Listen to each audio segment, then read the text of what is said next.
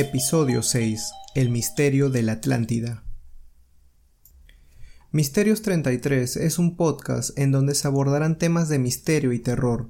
Cada semana desarrollaremos un nuevo tema interesante. Te espero cada martes con un nuevo episodio y si te gusta este contenido, por favor califícalo en las distintas plataformas de transmisión. A través de nuestra vida hay un misterio del cual siempre hemos escuchado, ya sea por televisión, cine, cómics o en alguna clase de la escuela o colegio. Se trata de esta ciudad muy antigua, la cual se hundió en algún punto de su historia y de la cual solamente se hablan leyendas. La Atlántida comprende uno de los misterios más grandes de la humanidad. El día de hoy trataré de brindarles un compendio de información con respecto a este enigmático lugar. La palabra Atlántida, en griego antiguo, se traduce como la isla de Atlas, pero no se refiere al titán Atlas que fue condenado por Zeus a cargar el peso del cielo sobre sus hombros. Es un Atlas diferente, del cual en un momento hablaremos de él. La Atlántida es el nombre de una isla mítica mencionada en los relatos de Timeo y Critias de Platón. En ellos, Critias, que fue discípulo de Sócrates, Cuenta una historia que de niño escuchó de su abuelo y que éste, a su vez, supo de Solón, un legislador de Atenas, a quien se le habían contado sacerdotes egipcios en Saís, ciudad del delta del Nilo. El texto de Timeo con respecto a la Atlántida cuenta de esta manera. Admiramos muchas y grandes hazañas de vuestra ciudad registradas aquí pero una de entre todas se destaca por importancia y excelencia. En efecto, nuestros escritos refieren como vuestra ciudad detuvo en una ocasión la marcha insolente de un gran imperio que avanzaba del exterior, desde el Océano Atlántico, sobre toda Europa y Asia. En aquella época, se podía atravesar aquel océano, dado que había una isla delante de la desembocadura que vosotros, llamáis columnas de Heracles. Las columnas de Heracles eran una construcción mitológica en lo que hoy se conoce como el estrecho de Gibraltar, localizado entre España y Marruecos. Esta isla era mayor que Libia y Asia juntas, y de ella los de entonces podían pasar hacia las otras islas y de las islas a toda la tierra firme que se encontraba frente a ellas, y rodeaba el océano auténtico, puesto que lo que quedaba dentro de la desembocadura que mencionamos parecía una bahía con un ingreso estrecho. En realidad, era mar y la región que lo rodeaba totalmente podría ser llamada con absoluta corrección tierra firme. En dicha isla, Atlántida, había surgido una confederación de reyes grande y maravillosa, que gobernaba sobre ella y muchas otras islas, así como partes de la tierra firme, en este continente dominaban también los pueblos de Libia hasta Egipto y Europa hasta Tirrenia. Toda esta potencia unida intentó una vez esclavizar en un ataque a toda vuestra región, la nuestra y el interior de la desembocadura. Entonces Solón, el poderío de vuestra ciudad se hizo famoso entre todos los hombres por su excelencia y fuerza pues superó a todos en valentía y en artes guerreras. Condujo en un momento de lucha a los griegos y luego se vio obligada a combatir sola cuando los otros se separaron. Corrió los peligros más extremos y dominó a los que nos atacaban. Alcanzó así una gran victoria e impidió que los que todavía no habían sido esclavizados lo fueran, y al resto, cuantos sabíamos más acá de los confines Heráclidas, nos liberó generosamente. Posteriormente, tras un violento terremoto y un diluvio extraordinario, en un día y una noche terribles, la clase guerrera vuestra se hundió toda a la vez bajo la tierra. Y la isla de Atlántida desapareció de la misma manera, hundiéndose en el mar. Por ello, aún ahora el océano es allí intransitable e inescrutable porque lo impide la arcilla que produjo la isla sentada en ese lugar y que se encuentra a muy poca profundidad. En resumen, El tema salió a partir de contar cómo es que debería ser una sociedad ideal, y la historia afirma que data de 9000 años antes del tiempo de Solón, para narrar cómo los atenienses detuvieron el avance del imperio de los atlantes, belicosos habitantes de una gran isla llamada Atlántida, situada más allá de las columnas de Hércules, que desapareció en el mar a causa de una violenta catástrofe y un gran diluvio. El texto de Critias con respecto a la Atlántida es más para describirla y se puede resumir lo siguiente. La isla fue asignada a Poseidón, quien la pobló con una mujer mortal llamada Clito. En el centro de la isla había una montaña, desde la cual se observaba una inmensa y hermosa llanura que se dirigía al mar.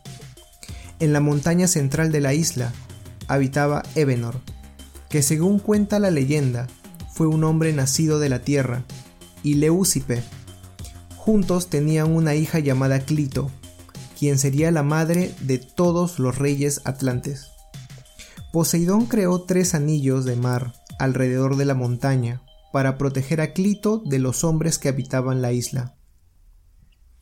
Poseidón tuvo cinco pares de gemelos con Clito y dividió la isla en diez partes, dándole a cada hijo una parte. Al primogénito le entregó la parte central de la isla donde estaba la montaña y lo nombró rey. El nombre de este hijo era Atlas, y de él proviene el nombre de la isla y del océano Atlántico. Los nombres de los demás hermanos eran Gadiro, hermano de Atlas, Anferes, Évemo, Neseo, Autóctono, Elásipo, Mestor, Asaes y Diaprepes. La isla se volvió próspera y sus dominios llegaron a abarcar islas menores alrededor hasta llegar al extremo oriental de Egipto y Etruria, que es la antigua región histórica localizada en el centro de Italia. Se dice que toda la isla era sumamente fértil, habiendo siempre suficiente para todas las profesiones que se desempeñaban y para los animales. Prácticamente el elefante era su animal nacional. En la isla de la Atlántida había toda clase de materiales, y el más importante de ellos era el oricalco, el cual, según los historiadores, era una aleación de cobre, zinc y plomo. El oricalco era utilizado en diferentes ritos religiosos atlantes. Se construyeron puentes que comunicaban el palacio central con el exterior de los anillos. A su vez, se construyó un canal desde el mar hasta el anillo más exterior, esto para facilitar la ubicación de un puerto en este lugar. De igual manera en las redes sociales de este podcast, tanto en Facebook como en Instagram podrán encontrar las fotos de lo que sería la Atlántida según lo que se cuenta en este relato.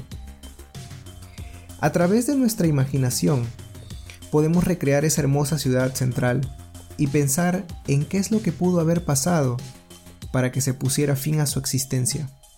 Según se cuenta, durante muchas generaciones, Atlántida fue sumamente próspera, no había reino que se le comparara.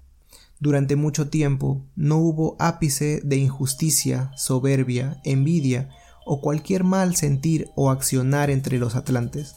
Sin embargo, en sus épocas finales de existencia, Zeus, el rey de todos los dioses, vio cómo su estirpe divina se diluía cada vez más con el constante pasar de las generaciones, y estos empezaban a volverse soberbios y a caer en las distintas cualidades negativas de la humanidad.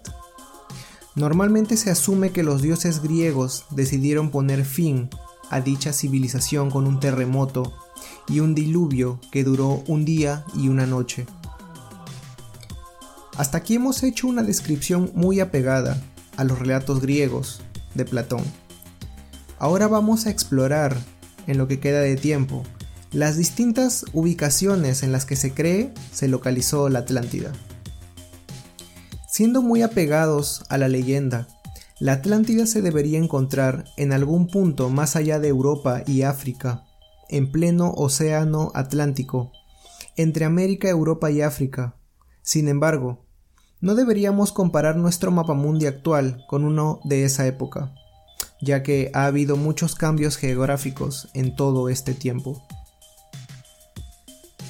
Atlántida podría estar en el Parque Nacional Doñana, en España. Todo este revuelo nació con un científico que mirando imágenes en Google Earth encontró distintas formaciones terrestres de forma circular en este Parque Nacional Andaluz. La noticia se expandió de tal manera que empezaron a realizar investigaciones en el lugar y hasta se encontraron artefactos que coincidían con los descritos atlánticos. Imaginen por un momento que usted sobreviva a un cataclismo terrestre y eventualmente, a fin de rendir un homenaje a los caídos en ese cataclismo y al lugar donde usted vivía, vuelve. Les cuento esto ya que en los lugares alrededor de este parque nacional se han encontrado distintas zonas conmemorativas y que según los arqueólogos pertenecen a supervivientes del cataclismo en Atlántida. Inclusive también se han encontrado monumentos conmemorativos a decenas de kilómetros de las primeras excavaciones. Inclusive también se han formulado teorías acerca de que los fenicios descienden de supervivientes atlantes. La investigación de este lugar es altamente difícil debido a que el pantano donde se encuentra este sitio está cubierto por agua 11 meses del año y está completamente lleno de barro. Debemos rescatar ciertos puntos a favor en esta posible ubicación. Se encuentra cerca de los pilares de Hércules. Hay círculos en su estructura muy similares a los descritos en los relatos de Critias. El lugar es inaccesible y según los arqueólogos, en algún punto de la historia fue destrozado por un tsunami. Los movimientos telúricos fuertes son algo frecuentes en esta zona. Pasemos a otro posible lugar en donde se haya podido localizar la Atlántida. La estructura de Richat se encuentra en el desierto del Sahara, en la parte noroeste del continente africano. Esta estructura tiene varias formas circulares, círculo dentro de otro círculo. No podría parecer lógico que la Atlántida se encuentre en esta parte del mundo, siendo que es un desierto, pero como mencioné antes, nuestro mapa mundi actual puede haber cambiado mucho a través de los años. Les voy a dar algunos datos al respecto a esta ciudad y a su similitud con la perdida Atlántida tiene aparentemente la misma superficie que la ciudad principal de Atlántida, 23.5 kilómetros de extensión. La estructura de Richat tiene una abertura en la zona sur. Hay montañas en la zona norte que contienen ríos. El área alrededor es totalmente llana. Del mismo modo que Platón especificó en su descripción, esta área del Sahara, de la misma superficie, también es una fuente de producción de agua pura de manantial. Todo esto teniendo en cuenta que los agujeros y pozos de agua que hay alrededor de la estructura contienen agua salada, lo que podría ser evidencia que esa zona en su momento estuvo en el mar. Las rocas de los alrededores tienen colores rojos, negros y blancos, los mismos colores de las piedras con las que se revestían los puentes y los templos según los antiguos escritos. Las cuevas tienen pinturas de elefantes, animales muy comunes en Atlántida. Hay cerámicas en abundancia, y lógicamente no pueden ser de otros que de alguna civilización, pero por alguna extraña razón los arqueólogos no tienen idea de quiénes fueron los propietarios. Otra ubicación posible es la isla Azores. Esta fue descrita como la posible ubicación de la Atlántida en el libro Atlantis, el mundo antideluviano, del escritor y político americano Ignatius Donnelly, que fue publicado en 1883. En dicha obra, Donnelly, a partir de las semejanzas que aprecia entre las culturas egipcia y mesoamericana, hacía converger, de modo muchas veces caprichoso, una serie de antecedentes y observaciones que lo llevan a concluir que hubo una región desaparecida que fue el origen de toda civilización humana y cuyo eco habría perdurado en la leyenda de Atlántida. El libro de Donnelly tuvo una gran acogida en el público en una época en que su hipótesis parecía verosímil, hasta el punto de que el gobierno británico organizó una expedición a las Islas Azores, pero no se pudo comprobar nada. La Atlántida y los nazis. La sociedad Tuli la cual era una sociedad de estudios nazis, ocultistas y racistas, estudió la Atlántida. Heinrich Himmler habría organizado en 1938 una serie de expediciones a distintos lugares del mundo en busca de los antepasados atlantes de la raza aria.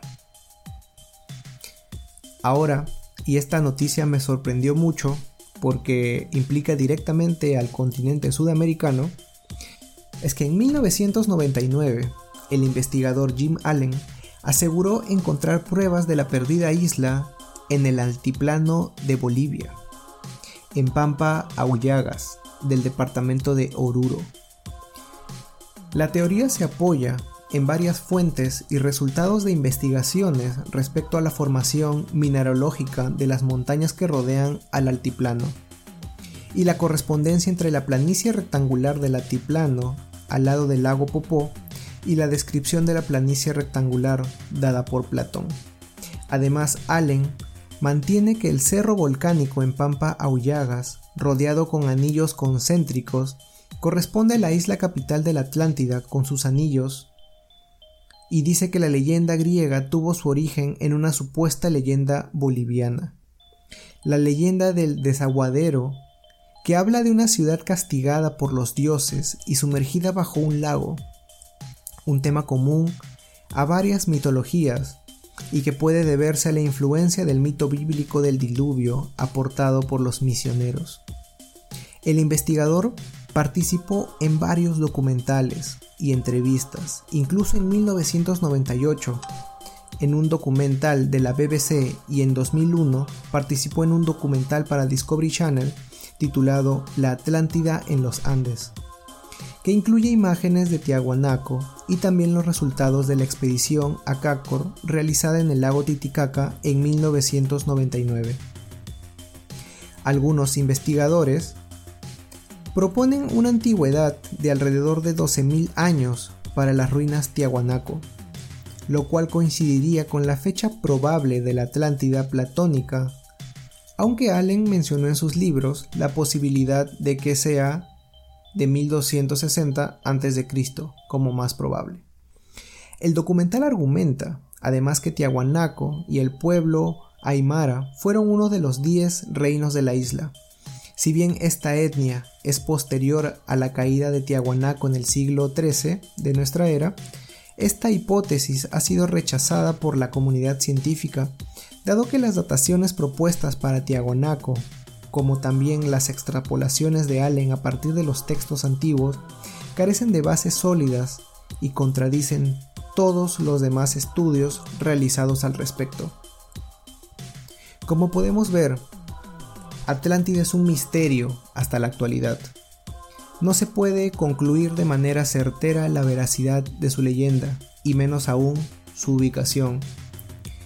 Quizás con los constantes cambios geológicos que afectan a nuestro planeta, podremos algún día descubrir el misterio que envuelve a la Atlántida. Acompáñenme la siguiente semana en un nuevo episodio con otro tema sumamente interesante y lleno de enigmas que descubriremos juntos. Gracias por escuchar Misterios 33 Podcast. Hasta la próxima. Si tienes algún tema que quisieras que se desarrolle, me puedes contactar en cualquiera de las redes sociales como Facebook, Instagram y YouTube, donde me puedes encontrar como Misterios33 Podcast. O también puedes enviar un correo electrónico a misterios33.contacto Por favor, no dudes en calificar el podcast en todas las plataformas para seguir creciendo. Buenas noches.